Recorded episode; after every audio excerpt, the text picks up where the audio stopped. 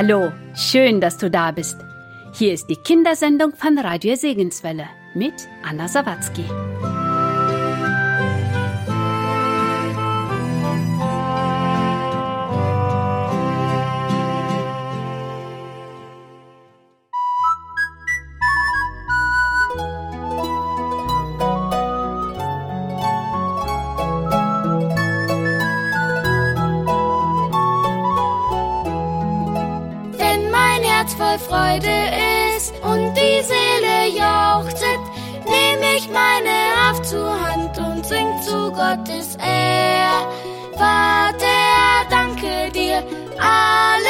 Schenkst du mir, deine Liebe ist so groß, Dank sei dir dafür.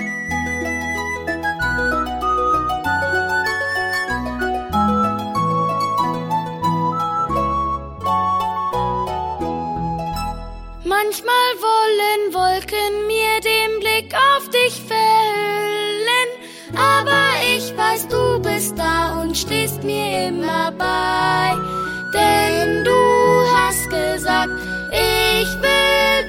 Euch sein, bis ans Ende dieser Welt. Dank sei dir dafür.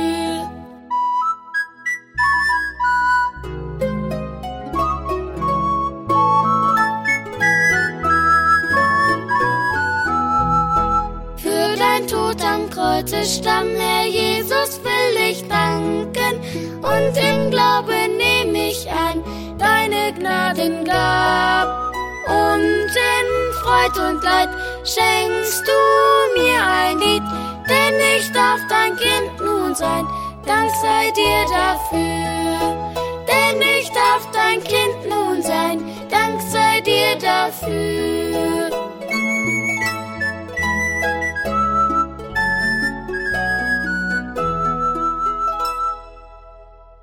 Die zweite Reise der Brüder nach Ägypten.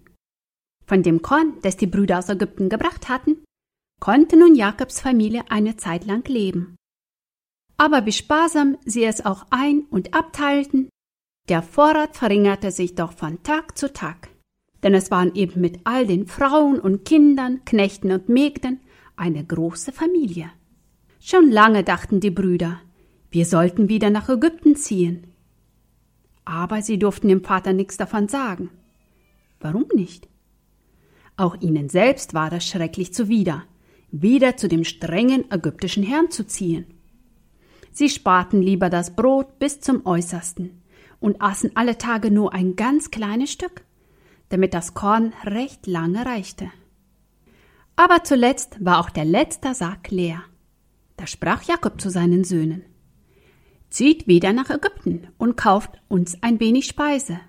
Doch Judah antwortete, Schau, lieber Vater, das wollen wir schon. Aber weißt du nicht mehr, was wir dir erzählt haben? Der Mann, der in Ägypten wie ein König regiert, der hat zu uns gesagt, wenn ihr euren jüngsten Bruder nicht mitbringt, so will ich euch nicht sehen, und Korn bekommt ihr gar keins. Ja, er würde uns dann erst recht als Lügner ansehen und als Kundschafter ums Leben bringen. Wenn du uns nun den Benjamin mitgeben willst, so wollen wir es wagen. Wenn nicht, so dürfen wir nicht hinabziehen. Da fing der Vater an zu jammern. Ach, warum seid ihr so töricht gewesen und habt dem Mann gesagt, dass ihr noch einen Bruder habt? Die Brüder antworteten. Der Mann forschte genau nach unserer Familie. Lebt euer Vater noch? fragte er. Und habt ihr auch noch einen Bruder? Wie konnten wir wissen, dass er sagen würde, bringt euren Bruder her? Aber dem Vater liefen die Tränen aus den rot geweinten Augen über die Wangen herab, und er sagte Nein, ich kann mich nicht trennen von meinem Jüngsten, ich kann einfach nicht ohne ihm leben. Da trat Judah vor dem Vater hin und sprach Schau, Vater, es bleibt uns ja nichts anderes übrig, wir müssen nach Ägypten ziehen, um uns Speise zu holen sonst müssen wir alle, du und wir und unsere Frauen und Kinder verhungern. Lass doch den Knaben mit uns ziehen. Ich will für ihn sorgen. Mein Leben lang will ich schuld sein, wenn ich ihn dir nicht gesund wiederbringe. Da sah der Vater, dass es nicht anders zu machen war. Er sprach Wenn es denn sein muss, so tut es und zieht hin. Nehmt auch ein Geschenk mit und bringt es dem Mann. Vielleicht stimmt es ihm ein wenig freundlicher gegen euch. Vergesst ja nicht, das Geld mitzunehmen, das ihr oben in euren Säcken wiedergefunden habt. Und nehmt auch anderes Geld mit euch, um frisches Getreide zu kaufen. Und dann, ach ja, wenn es doch nicht anders sein kann, so nehmt euren jüngsten Bruder mit euch. Gott geleite euch und lasse euch Barmherzigkeit finden vor dem Mann, damit ihr wieder zurückkommen möget, samt Simeon und Benjamin. Ich aber muss sein wie einer, der keine Kinder mehr hat. Am anderen Morgen früh reisten die Brüder miteinander ab. Es war kein fröhlicher Zug. Bald mussten sie an den alten Vater denken, bald an den harten, strengen Mann in Ägypten. Sie zitterten ganz, wenn sie an ihre erste Reise zurückdachten. Sie mochten nicht sprechen und ihre Füße wollten sie gar nicht vorwärts tragen. Langsam, langsam ging die Reise voran. Aber in Ägypten gab es zwei Männer, die fast nicht warten konnten, bis die Brüder wieder herkamen. Wer war das wohl? Das waren Josef und Simeon. Dieser war ja im Gefängnis. Aber es ging ihm dort gar nicht übel. Er bekam nicht etwa nur Wasser und Brot, sondern ganz gute Speisen. Aber das Heimweh wird ihn doch geplagt haben, und er sehnte sich nach seinen Brüdern, deren Ankunft in die Freiheit bringen sollte. Aber wird der Vater ihnen auch den Benjamin mitgeben? Und wenn nicht, was dann? Noch sehnlicher wartete Josef auf die Ankunft der Brüder. Ach, er hatte sie so hart behandelt. Würden sie sich trauen, wiederzukommen? Endlich kamen die Brüder in Ägypten an. Vom Weiten erkannte Josef sie. Es waren zehn Männer und einer war viel jünger als die andere. Benjamin. Wie musste er sich zusammennehmen, um ihnen nicht entgegenzueilen? Dann befahl er seinem Haushalter Führe jene Männer in mein Haus und mache ihnen ein feines Mahl zurecht, denn sie sollen heute mit mir essen. Das machte ihnen Angst. Mal will uns bestimmt bestrafen, weil das Geld in unseren Säcken war, dachten sie. Sie wandten sich an Josefs Diener. Wir haben das Geld wieder mitgebracht. Der Diener aber war sehr freundlich zu ihnen. Was machten die Brüder wohl für Gesichter, als sie in den prächtigen Palast geführt wurden? Sie trauten sich fast nicht mit ihren groben, staubigen Schuhen auf den Boden und auf den feinen Teppichen zu treten, die überall gelegt waren. Endlich ging die große Tür auf und herein trat der ägyptische Herr. Hinter ihm kam der Dolmetscher. Die Brüder gingen ihm entgegen, übergaben ihm ihre Geschenke und fielen vor ihm zur Erde nieder, wie vor einem König. Die Brüder wurden jetzt in den Speisesaal gerufen. Das musste ja ein großes Fest werden, wie sie noch nie eines erlebt hatten. Jetzt trat der Herr ein und befahl, bringet das Essen. Und er wies jeden der Brüder selber seinen Platz an. Und zwar wie mussten sie staunen? Genau dem Alter nach bekamen sie zu sitzen. Ruben zuerst, dann Simeon, Levi, Judah und so weiter, bis zu Benjamin. Und doch konnte ihnen kein Mensch ihr Alter so genau ansehen. Sie waren alle bis an Benjamin ungefähr gleich groß. Judah sah gerade so alt aus wie Ruben, Naphtali gar nicht jünger als Levi. Woher konnte der Mann nur wissen, in welcher Reihenfolge sie geboren waren? Sie konnten es sich nicht erklären. Dann wurden die Speisen aufgetragen. Was für feine Sachen kamen da. Und wieder mussten sie sich nur verwundern. Dem Benjamin wurde von allem fünfmal mehr vorgelegt als den anderen. Ob schon auch sie alle genug und mehr als genug erhielten. Wie gut war doch der ägyptische Herr zu ihnen.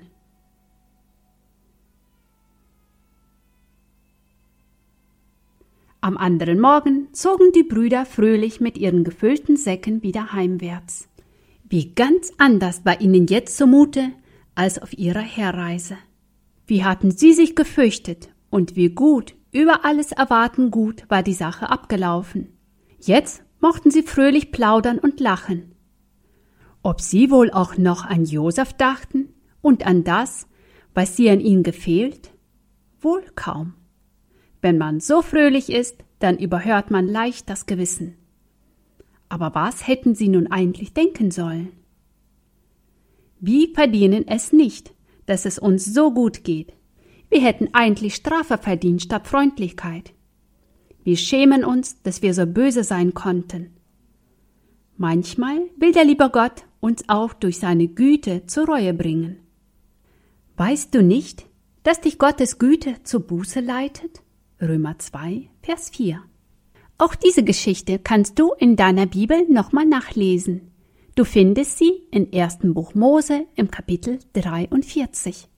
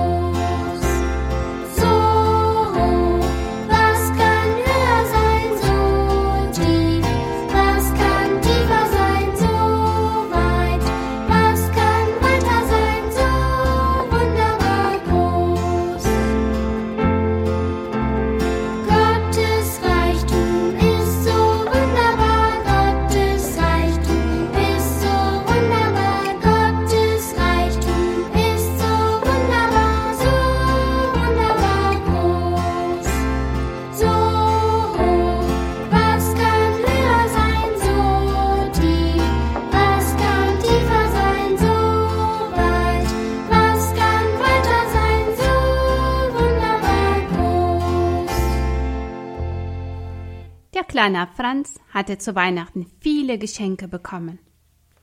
Aber einen Wunsch hatte man ihm nicht erfüllt. So nahm er sich im neuen Jahr vor. Jetzt spare ich ganz fleißig, und wenn ich das Geld zusammen habe, dann werde ich mir den Wunsch selber erfüllen. Was das wohl war? Jeden Tag, wenn er in die Schule ging, da musste er an einem Zoogeschäft vorbei. Und da schaute er immer durch Schaufenster in den Laden. Da sah er dort in einem kleinen Aquarium mit grünen Pflanzen und bunten Steinen zwei Goldfische schwimmen. Diese Goldfische, die wollte er unbedingt haben. Aber sie kosteten viel Geld. Darum kaufte er sich keine Süßigkeiten mehr, sondern sparte alles Geld. Ein paar Wochen später kam Onkel Friedrich zu Besuch. Der hatte ganz vergessen, für ihn ein Geschenk zu kaufen. Deshalb drückte er Franz bei der Begrüßung einen Geldschein in die Hand und sagte Hier, kauf dir was Schönes. Und als Freddy schaute, was das für ein Geldschein war, da war es genau die Summe, die ihm noch gefehlt hatte. Da rief er freudig Hurra, Onkel Friedrich, jetzt habe ich das Geld beisammen. Komm mit, ich will sie gleich kaufen. Langsam, langsam, nicht so hastig. Was willst du denn kaufen? fragte der Onkel beschwichtigend. Ach, komm gleich mit, ich zeig sie dir, bat der Junge. Da zog der Onkel Friedrich seinen Mantel wieder an und ging mit ihm die Straße hinunter, um die Ecke zum Zoogeschäft. Da, schau hinein, sagte Franz und zeigte zum Schaufenster. Da drin sind sie, die zwei Goldfische in dem kleinen Aquarium, die will ich mir kaufen. Schnell ging er zur Ladentür. Aber oh weh, die war ja zu. Da probierte er es noch einmal. Onkel Friedrich, die ist ja zu, rief er enttäuscht. Ja, Junge, es ist Samstagnachmittag, die Läden haben zu. Ach, wie schade, aber am Montag nach der Schule kaufe ich sie mir gleich. Am nächsten Tag war Sonntag. Da ging Franz in die Sonntagsschule. Ein Gast war gekommen, ein Missionar aus Afrika, der dort bei den Aussätzigen als Arzt gearbeitet hatte. Der erzählte den Kindern, wie schrecklich es da war, wie viele Menschen, auch Kinder, an der Krankheit erkrankt waren. Er zeigte Bilder und sagte, dass so viel Geld notwendig wäre, um diesen Kindern dort zu helfen. Es gebe Medikamente, erzählte er, aber die kosten viel Geld. Es würden schon viele Menschen Geld spenden und andere würden als Krankenschwester oder Pfleger oder Ärzte hingehen nach Afrika. Und doch, immer noch fehlte Geld. Ach, dachte Franz, schade, dass ich kein Geld übrig habe. Ich würde so gern geben. Aber mein Geld, das reicht ganz genau für zwei Goldfische.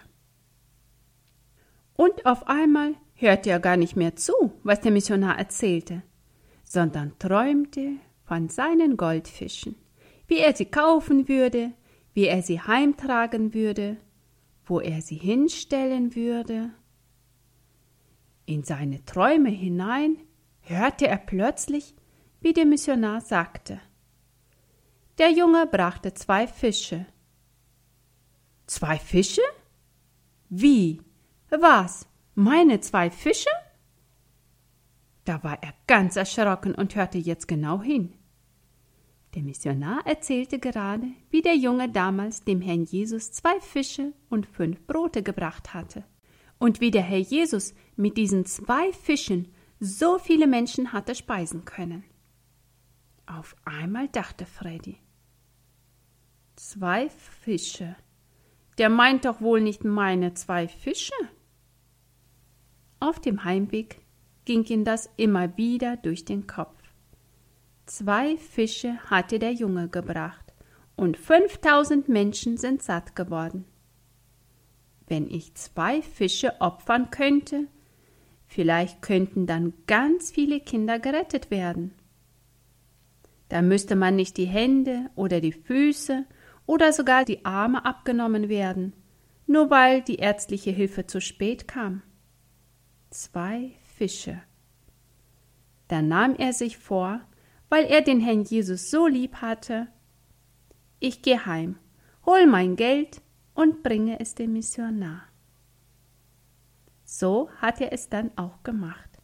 Sofort lief er zurück zum Versammlungshaus und gab dem Missionar sein ganzes Geld, das er für die Fische gespart hatte. Eine Zeit später kam der Onkel Friedrich wieder zu Besuch. Na, Junge, wie geht es deinen Fischen?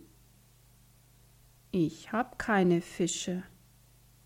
Wieso hast du keine Fische? Hast du sie schlecht gepflegt? Haben sie nicht überlebt? wollte der Onkel wissen. Ich habe sie gar nicht gekauft. Na, Junge, wieso denn das? fragte der Onkel ganz erstaunt. Ja, weil ich mein Geld für etwas viel Wichtigeres gebraucht habe, meinte Franz. Und jetzt erzählte er dem Onkel die Geschichte vom Missionar. Da meinte der Onkel, das war richtig, Franz. Das war wirklich viel wichtiger, dass du dein Geld für die kranken Kinder gegeben hast. Dann kam der Geburtstag von Franz. Und wer kam zu Besuch? Onkel Friedrich kam. Und was brachte er mit? Ein kleines Aquarium mit Grünpflanzen und mit bunten Steinen und zwei Goldfischen. Die Freude war riesengroß. Franz freute sich, und jetzt durfte er einmal erleben, dass das Wort wahr ist. Gebet, so wird euch gegeben werden.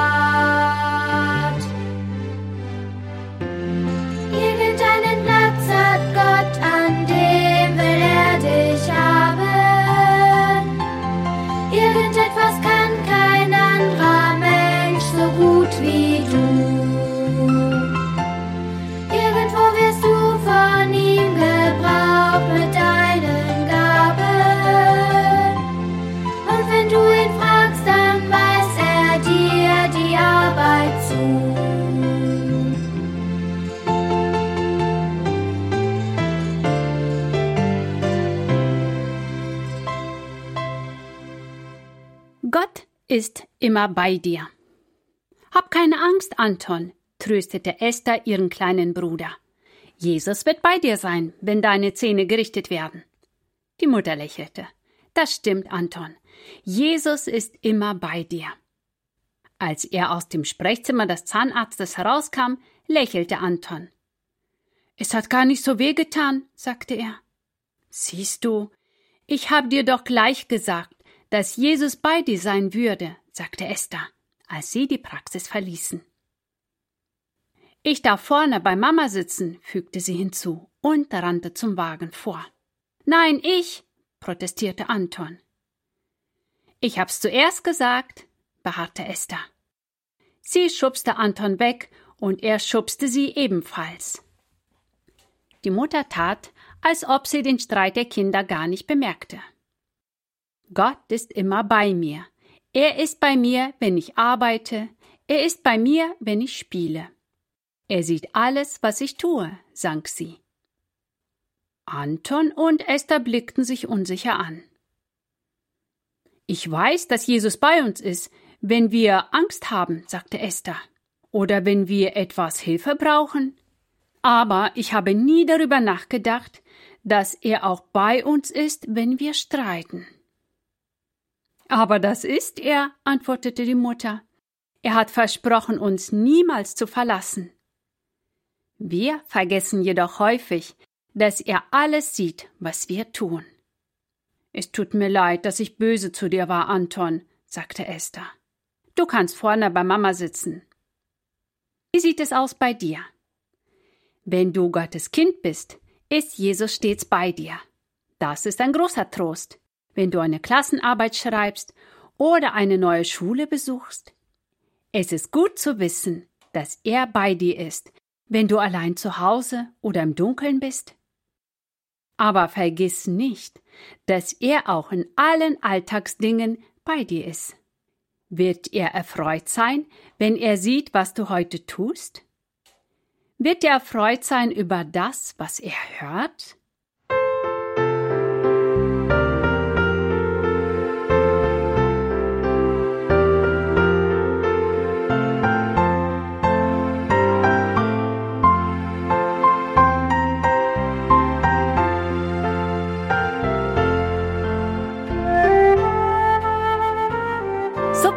Mit dieser Kindersendung von Radio Segenswelle mit Anna Sawatzki. Schön, dass du dabei warst. Du hast vieles gehört und ich wünsche, dass du darüber nachdenkst und es auch anwendest. Ich lade dich ein, wieder einzuschalten, denn morgen gibt es wieder eine Kindersendung mit spannenden Geschichten. Sei dabei und lade auch deine Freunde dazu ein.